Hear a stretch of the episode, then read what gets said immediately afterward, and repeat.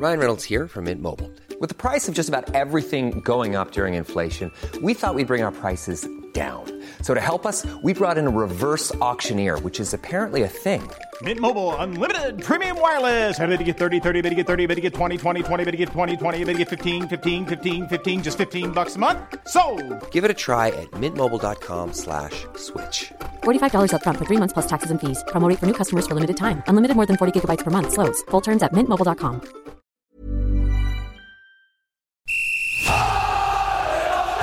Sans contrôle, le podcast 100% FC Nantes. Loco Pedros Loco, c'est fabuleux Au lieu d'en faire 10 passes, on en faisait 3, 4, mais pas n'importe lesquels. Le succès, c'est pas l'objectif, c'est la conséquence. Autour de la table, David Filippo, 20 minutes. Pierre Arnaud Bar, Presse Océan.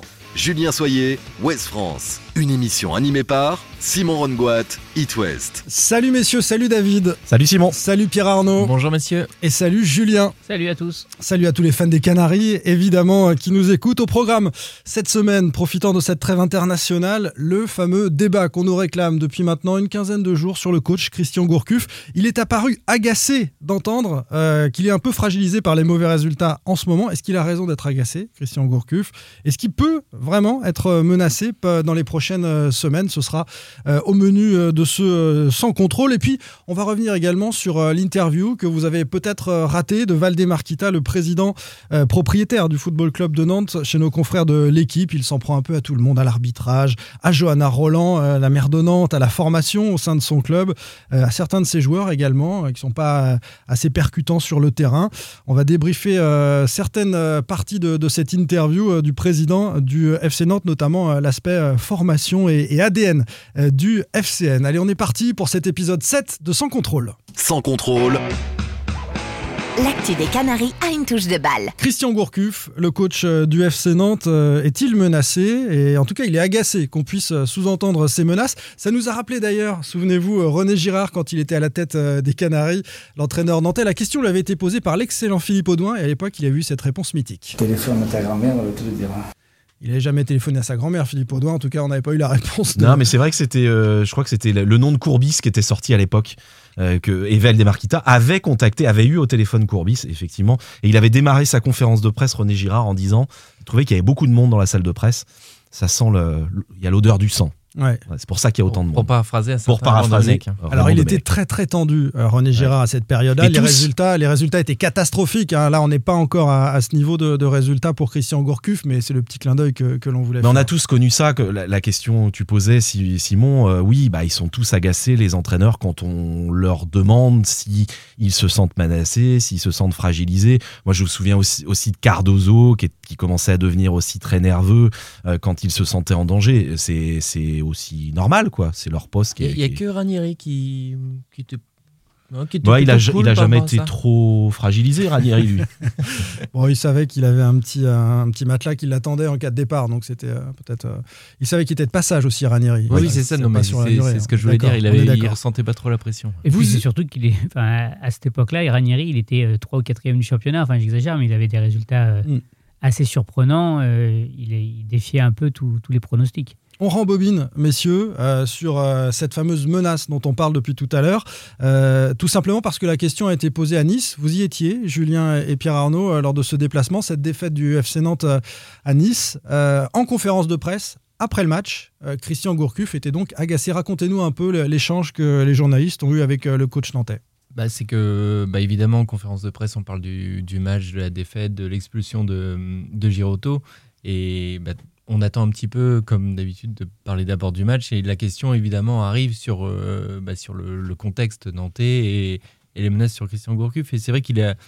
Moi, je l'ai trouvé, c'est ce qu'on disait tout à l'heure, euh, je l'ai senti vraiment euh, agacé et pas très bien, en fait. Et ce qui contraste vachement avec sa, situation depuis qu'il est arrivé à Nantes et sa relative décontraction, où il, a- il est toujours arrivé à Nantes en disant euh, voilà, moi je, je suis là, je profite, j'ai de l'expérience. Il est en mode c'est du bonus pour moi dans ma carrière, j'ai rien à y jouer, c'est vrai. Mais, il avait surtout, surtout quelque part, j'ai tout euh, vu. J'ai tout vu, tout connu. euh, je suis, je vais pas vraiment, enfin plus rien ne me surprend dans le foot. Et quelque part, il a dit ça. Pardon, je t'ai coupé, mais quel- quelque part, il a dit, il a dit ça, mais tout en se sentant vraiment agacé, en disant voilà, euh, il a parlé de ragots. Il dit si on écoute tous les ragots, on, on s'en sort pas. Mais il a aussi dit que ce genre de contexte-là, ça, ça plombait aussi euh, le, enfin quelque part le moral, ça euh, tournait dans la tête, ça faisait se poser des questions à la fois aux joueurs, au groupe et à lui aussi. Il a quand même avoué. Je rappelle qu'il est autorisé de se couper dans son contrôle si c'est plus intéressant. Donc euh, tu peux y aller, Julien, maintenant. On va voir si c'est si Merci, euh. Simon. Non, il, il a, il a terminé par ça. C'est vrai que il a, il a lié vraiment son agacement au fait que ça perturbait le groupe et que ça le perturbait dans la concentration. Euh, ce, qui, ce qui peut peut-être être enfin, ce qui peut un peu relativiser le fait de le sens de l'agacement. C'est-à-dire que est-ce qu'il était, il était peut-être pas forcément agacé de se sentir menacé, mais plus par les conséquences que ça a sur le groupe?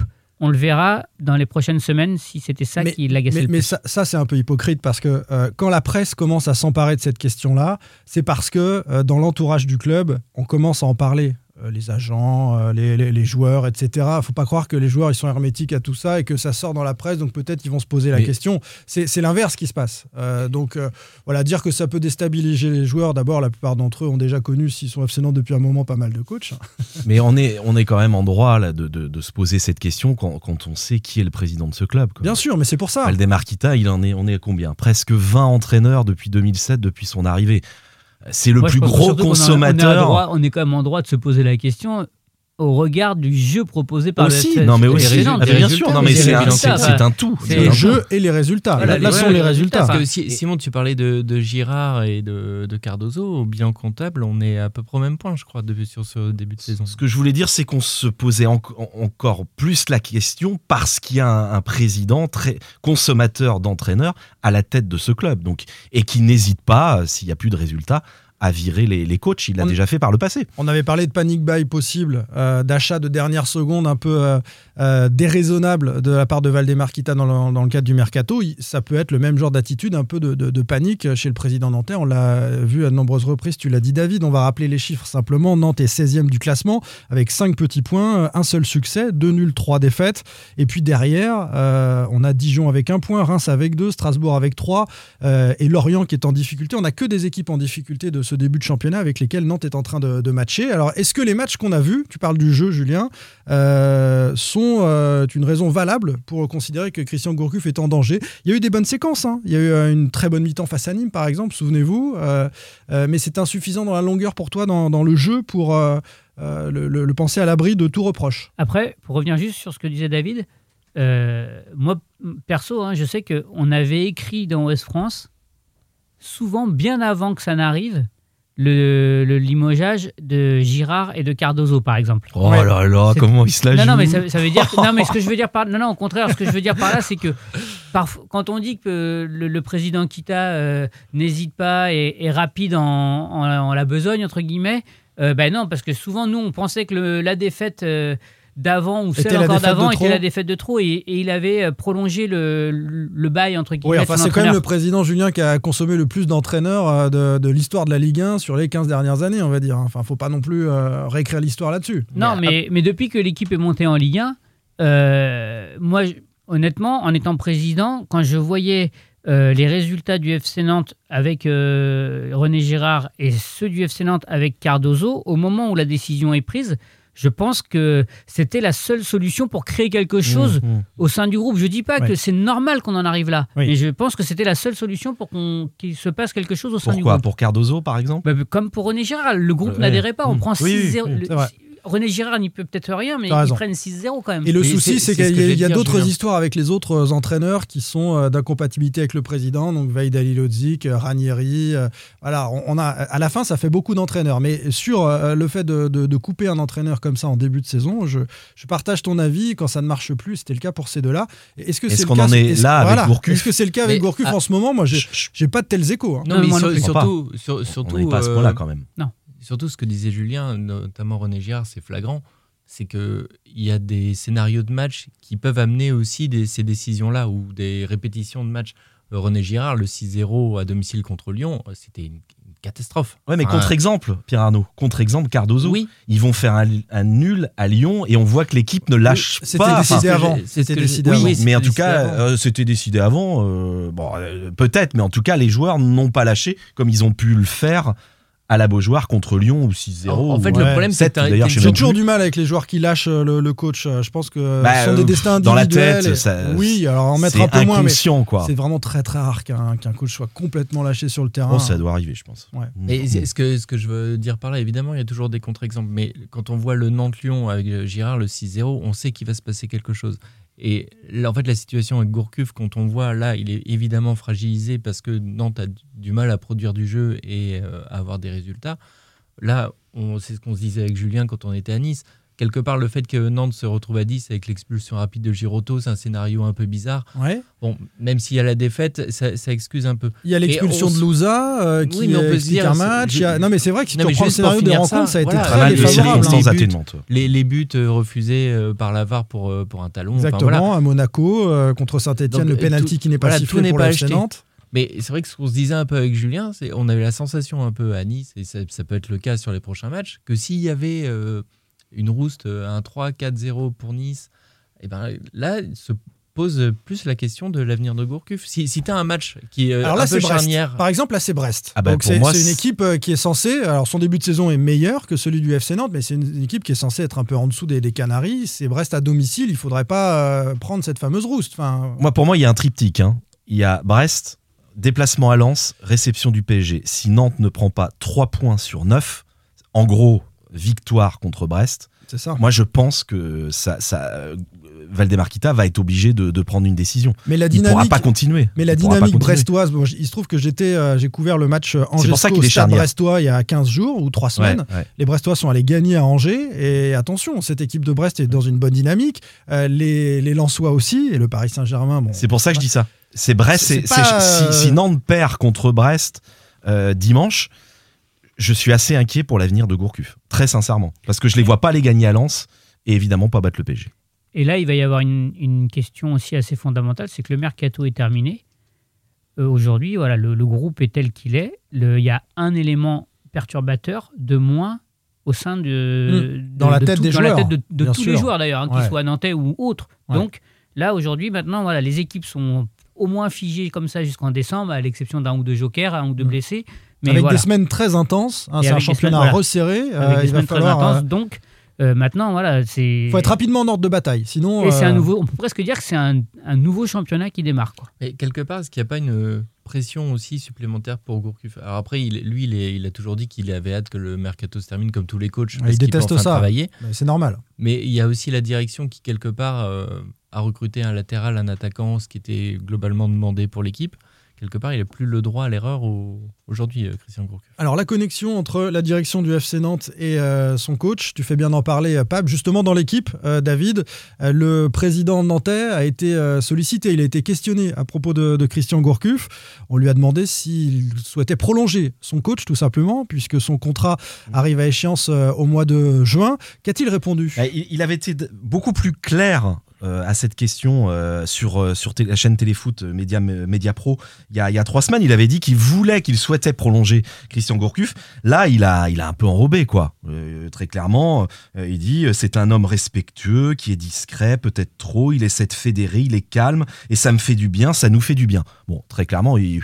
hein, il Il répond pas à la il question. répond pas vraiment à la question. La question est très claire, c'est avez-vous envie de, de euh, songez-vous toujours à le prolonger Il répond pas à la question. Dans la chronologie, on a donc une première interview chez euh, Mediapro Téléfoot. Il y a trois semaines, un mois, Je ouais. vais prolonger Christian Gourcuff. Et Qui, puis, qui suit l'échange euh, par presse interposée entre le staff pro et euh, la formation. Et la formation. Ouais, on va en reparler d'ailleurs en, en deuxième partie de, de il vient ça. au soutien de, il, vient soutenir Christian Gourcuff. Christian Gourcuff. Voilà, il y a cette interview dans, dans Mediapro. On est trois semaines après et dans l'équipe, il est un peu plus évasif, il est moins clair, alors que commence à se poser la question de la fragilisation du coach. Et la veille, en conférence de presse, euh, le directeur général Franck Kita euh, a Ah oui. rappelé son soutien et la confiance de la direction à Christian Gourcuff. Alors ça, on dit que c'est jamais On- bon on signe. sait ce que ça vaut. Voilà, tout en, quand tout on- en précisant mais, mais il y a une phrase particulière, voilà, Julien. tout en précisant, euh, il va pas au bout de sa phrase, mais en disant Ouais. si, ça, si ça devient trop compliqué, et il s'arrête là. Et il s'arrête là. Mais qu'est-ce qui se passe? Si ça devient trop compliqué, ben on ne saura pas, parce qu'il n'en dit pas plus, Franck Kita. Et...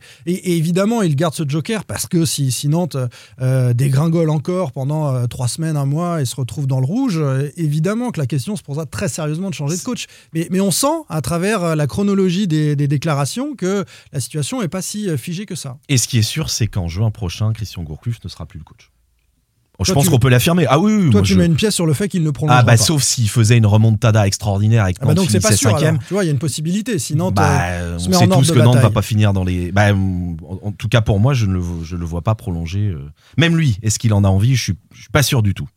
C'est c'est vrai que quand même cette situation de Gourcuff, moi ça me fait penser, enfin je voulais faire un, peu, un petit parallèle avec la situation d'Angers parce que là on voit que Nantes, a, enfin Gourcuff était visiblement la saison dernière l'homme de la situation. Là il est, le début de saison est compliqué pour lui, on, on est en train de débattre sur son, son avenir. C'est le, le foot, voilà, c'est l'avenir d'un coach. Euh, à Angers, je sais que Stéphane Moulin a été prolongé plusieurs fois, notamment quand il avait des très mauvais résultats. il était 17e quand Mauvais il a début de été saison, prolongé. voilà, 17e, il est prolongé.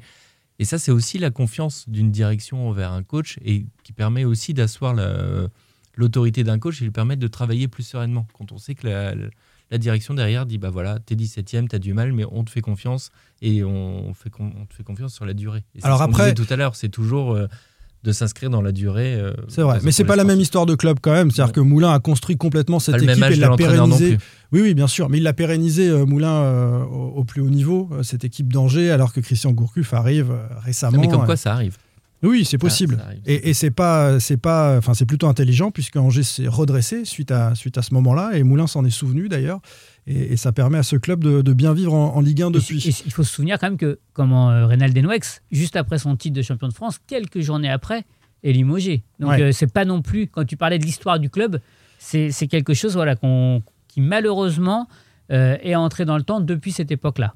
On peut se poser la question alors. Si Nantes venait à perdre euh, face à Brest et être en difficulté à Lens et contre le Paris Saint-Germain, euh, est-ce qu'il faut absolument changer de coach, partir dans l'inconnu et être en mode Bah, si euh, vous êtes à panique 5 euh, points après 9 journées, ça ferait?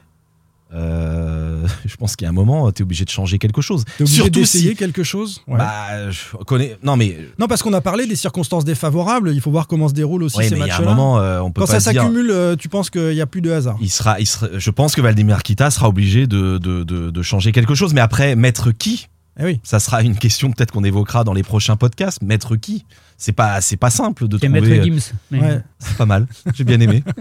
On va terminer avec cette excellente blague de Julien. Oh, c'est excellent. Ouais, Il faudrait c'est un bien. rire. Ouais. Il faudrait qu'on ait ça. un petit Et, et on pourra peut-être complètement évacuer ce débat après la victoire du FC Nantes face à Brest. Euh, Christian Gourcuff ne sera plus du tout menacé euh, du côté du FC Nantes. Sans contrôle, L'actu des Canaries a une touche de balle.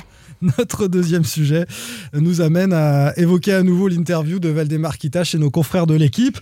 Euh, on va s'arrêter hein, sur euh, la formation, l'ADN du FC Nantes, euh, en tout cas historiquement, et, et qui semble être voilà, une, une zone à part désormais à la Jonelière. Il y a d'un côté la formation et de l'autre côté l'équipe pro, ainsi euh, que l'a défini le président nantais. Euh, avant de parler de ça, quand même, Valdemar Kita, dans cette euh, interview, euh, il s'en prend à l'arbitrage. hein, euh, Il dit, monde. il dit quelque chose sur l'arbitrage qui est exceptionnel, et, et je pense qu'il est faux, euh, que le directeur euh, national de l'arbitrage lui aurait dit que Nantes mérite 4 ou 5 points de plus. Ça, j'y crois pas une seconde, mais Il aurait cas- fallu le- l'appeler pour vérifier quand même Ouais, cette, affirmation Bon, du président Cela Kita. dit, euh, on n'a pas vu de démenti. Euh, Non, non, mais bon. ça paraît quand même, ça paraît un peu gros. Donc il s'en prend à l'arbitrage, il s'en prend à Mais jouer on a Roland. retrouvé du Kita, donc.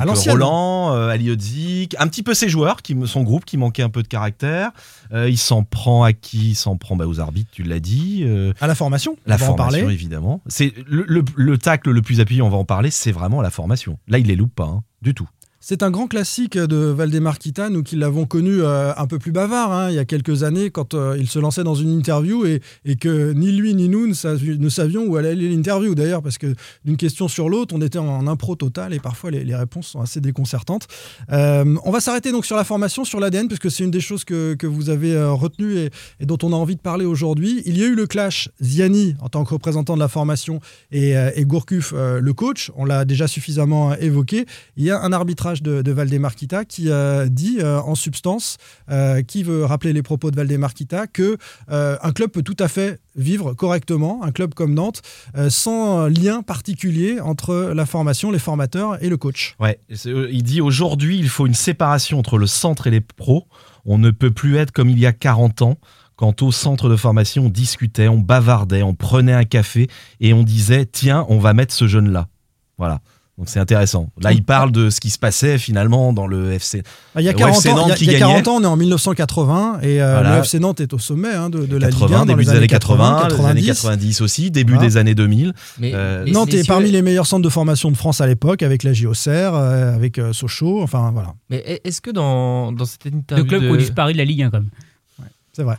Dans cette interview de Kita, messieurs, moi j'ai eu l'impression, je ne sais pas si vous êtes d'accord, j'ai eu l'impression de revoir un peu du compte Cessao. En fait, euh, on- je sais que Valdemar Kita, C'est-à-dire bah, il, a- il adore euh, Sergio Conceição et cette histoire de séparation entre le centre et les pros, c'était une idée de Sergio Conceição quand il était Non, au, c'était une séparation au club physique. aussi. Oui, mais lui, Oui, mais- c'était une séparation physique. En mais pour le coup, euh, lui. Là, c'est une euh, séparation philosophique, c'est-à-dire que c'est- c'est- qu'il n'y ait Ouais. pas d'interaction, qu'il n'y ait pas de discussion, c'est pas très grave. Là, c'est pas le cas, c'était pas le cas avec Saka. Conceição. La séparation n'était pas philosophique, parce que, par exemple, l'adjoint euh, euh, de, de Conceição, euh, de, de Dembélé. Dembélé, allait voir très souvent les séances. Enfin, Julien, Même, je- même Sergio Et, Conceição. et Sergio y allait lui-même, il allait voir les matchs. Donc euh, non, c'était. Une... Mais effectivement, il avait demandé à ce que ça soit compartimenté vraiment entre les pros, parce que, la parce que- formation. parce que Conceição voulait que les, les jeunes mesurent la marche Oui. à franchir. C'était aussi un, un truc un peu symbolique physiquement Exactement, pour qu'ils mesurent ouais. la marche à franchir entre le- la formation et les pros. Est-ce que c'était une la bonne méthode? Je ne sais pas, mais c'était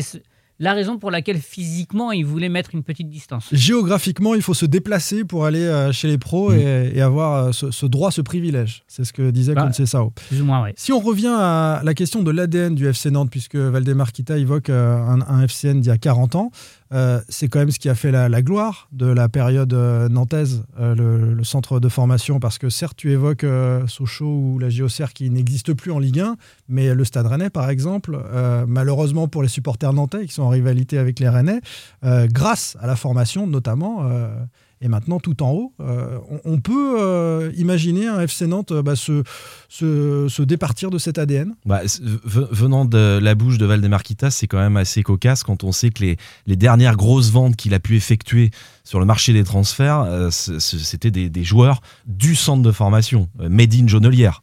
Euh, on va pas les, on peut les citer. Si hein. on peut les citer, ouais. Les euh, Ouais. les, les, les Verretou, les Rongier. Rongier. Alors il y a euh, Diego Carlos qui a été revendu Oui, entre mais, temps. mais vraiment, la- la- la- ce, ce sont les joueurs depuis, depuis son arrivée en 2007. C'est pas avec le recrutement qu'il a pu faire à droite à gauche euh, qu'il a gagné le plus d'argent. C'est clairement avec des joueurs du centre de formation. Pourtant, il doit le savoir ça quand même. il le sait, il le sait forcément. Il, il arbitre aussi. euh, euh, c'est euh, un peu une troisième mi-temps du, du combat Gourcuff-Ziani en, en disant on peut vivre comme ça et, et peut-être que dans six mois, effectivement, si à Il la aura fin de la autre saison, il aura un autre discours parce que Il y a Christian pas de Gourcuff sera cohérence parti. dans- Euh, ouais. c'est- comme ça qu'on peut l'interpréter aussi, messieurs, Julien.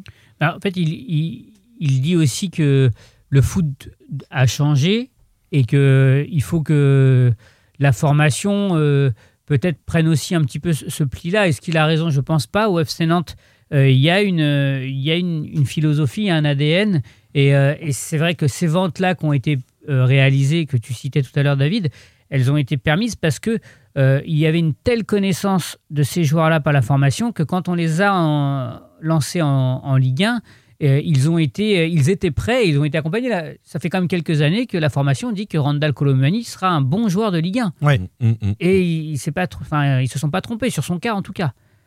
Et c'est contre Sao d'ailleurs. Et oui. Qui- Je sais pas si on l'avait dit lors d'un précédent qui podcast qu'il a euh, repéré avec Dembélé Oui. et, Et qu'il il l'a fait venir dit, dans le lui, groupe il pro. l'a fait monter dans le groupe pro à l'entraînement contre Oui. Sao. On en parlait tout à l'heure justement. Et finalement, cette déclaration de Valdemar Kita, euh, c'est une déclaration de circonstance, finalement. Faut- je crois qu'il faut pas y attacher beaucoup d'importance, comme tu le dis. C'est, ce sont des déclarations circonstanciées. Voilà, c'est, il dit ça. euh, euh, je suis pas sûr qu'il maîtrise vraiment euh, son discours, quoi. Et dans six mois, il dira sans doute l'inverse ou dans un an. A, Après, il y a il y a une chose de qui est sûre. vraiment. Il y a une chose qui est sûre, c'est que euh, aujourd'hui, euh, les raisons sont diverses et variées, mais il existe une forme d'instabilité à la tête de l'équipe première. Oui. Donc, euh, La continuité, la c'est la continuité, formation. c'est la formation. Et si, on, si la formation devait, euh, à chaque changement d'entraîneur pro, adopter euh, le discours et la stratégie de l'entraîneur pro, euh, du coup, elle aurait peut-être du mal à sortir autant de joueurs que ce qu'elle a fait euh, depuis que euh, Samuel Fenilla et son équipe est en place à la tête du centre. C'est une analyse qui est assez fracassante, ce que tu nous fais, Julien, mais qui montre aussi l'état de délitement du management du FC Nantes vis-à-vis de ses entraîneurs, parce que la logique, elle est inverse. C'est-à-dire que euh, il devrait y avoir un directeur sportif qui euh, donne le ton euh, de la politique générale du club, aussi bien celle du coach que du centre de formation, et pas un centre de formation en mode bastion qui regarde passer les entraîneurs en équipe première. Moi, je dis juste que c'est un constat. Il faudrait qu'il soit. À mon avis, il faut vraiment que la, la, la- la- alors pas tous les éducateurs, mais on pense évidemment à Samuel Fenilla, le directeur du centre de formation. Il faut qu'il soit totalement associé au choix du futur entraîneur, hein, puisque bon, avec Gourcuff, euh, je pense que la, la rupture est, est- est totale. Euh, donc, il faut vraiment que l'Equita euh, associe la formation au choix du, du, du, du- du futur coach. Et on en C'est a- très très important. Oui, et puis on en a parlé Mais plusieurs fois. là. Le problème, c'est aussi que les coachs en équipe première, et c'est c'est la vie d'un club que les coachs restent euh, pas forcément très longtemps. Mm. C'est qu'il n'y ait pas de continuité d'un coach à l'autre. Enfin, quand on prend les derniers, que ce soit Conceição, Ranieri, euh, Vaïd, Gourcuff, ils n'ont pas de d'ADN commun, euh, pas de ligne directrice commune. Je prends à Nice, quand, quand il y a Favre-Puel, il y avait, il y avait une vraie philosophie commune de, de fonctionnement, de- d'idées de, de jeu. D'ailleurs, j'ai- dit peut-être une bêtise que Samuel Fenilla, sur le cas Cardozo, il me semble qu'il est associé à la décision. En, en tout cas, il voit Cardozo avec l'Equita, comme il voit également Gérard Lopez. Vous vous souvenez du technicien espagnol, l'ancien Ouais. joueur de Monaco? Qui a Euh, failli je- venir. Exactement. Et il me semble que Fenilla est, est dans les bureaux à Paris. Donc il a été associé. Mais ça, je pense qu'il faut vraiment le renouveler à tout prix. Mais il n'est pas associé à chaque fois. Il Non, voilà, une c'est- pas lui qui dit euh, c'est lui, c'est lui. Voilà, ça reste quand même le président Kita qui prend la dernière décision, ça c'est sûr. Le ce, que, ce que tu Ouais. disais quand même, et ce que ça révèle, c'est qu'effectivement, aujourd'hui, euh, et peut-être que c'est Philippe Mao qui euh, devra assumer ce rôle-là, Mm. mais, euh, et qu'il l'assume peut-être déjà, mais en tout cas, aujourd'hui, euh, comme tu l'as dit, Pierre Arnaud, la, la vie des clubs fait que l'instabilité technique dans des entraîneurs, elle est, elle est quand même commune. C'est rare qu'un entraîneur reste 4, 5, 6 ans. Angers est une exception ou presque. Mais, mais du coup, ça veut dire que cette stabilité-là, il faut la trouver. Cette continuité-là, il faut la trouver ou l'installer ailleurs. Et, et peut-être qu'une fois encore, euh, le fait d'avoir Philippe Mao, qui a travaillé à la formation et qui euh, aujourd'hui euh, fait cette passerelle entre les deux mondes, euh, va permettre euh, une forme de stabilité dans la ligne directrice. On a besoin d'une passerelle entre les deux mondes. On va rester sur euh, cette magnifique phrase de, Magnifique. de Julien Soyer qui en épate euh, régulièrement avec ses phrases. On le sait.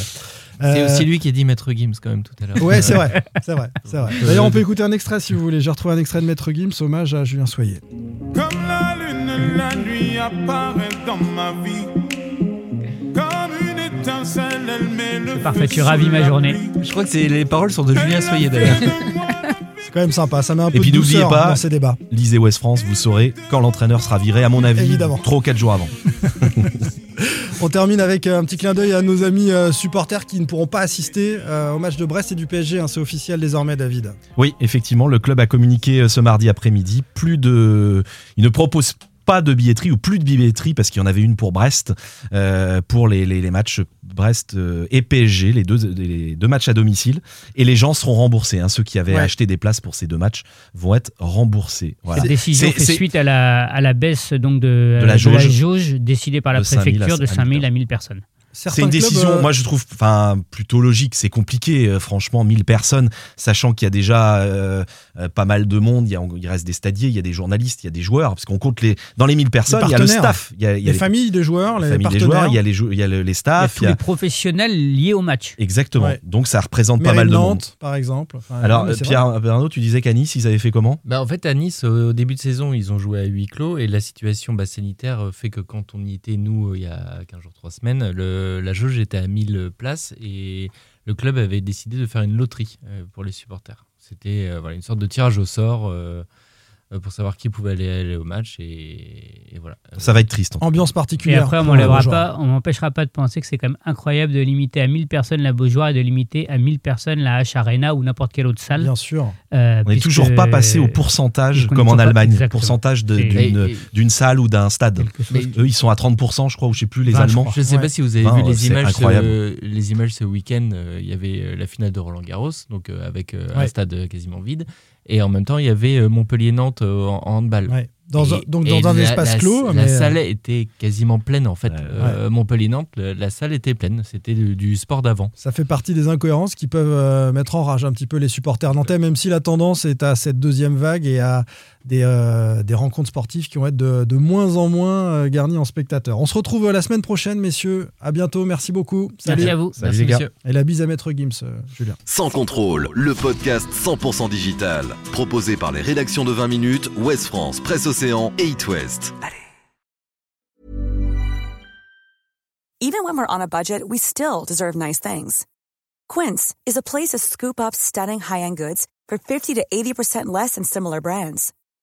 They have buttery soft cashmere sweaters starting at $50, luxurious Italian leather bags, and so much more. Plus, Quince only works with factories that use safe, ethical, and responsible manufacturing. Get the high-end goods you'll love without the high price tag with Quince. Go to quince.com slash style for free shipping and 365-day returns.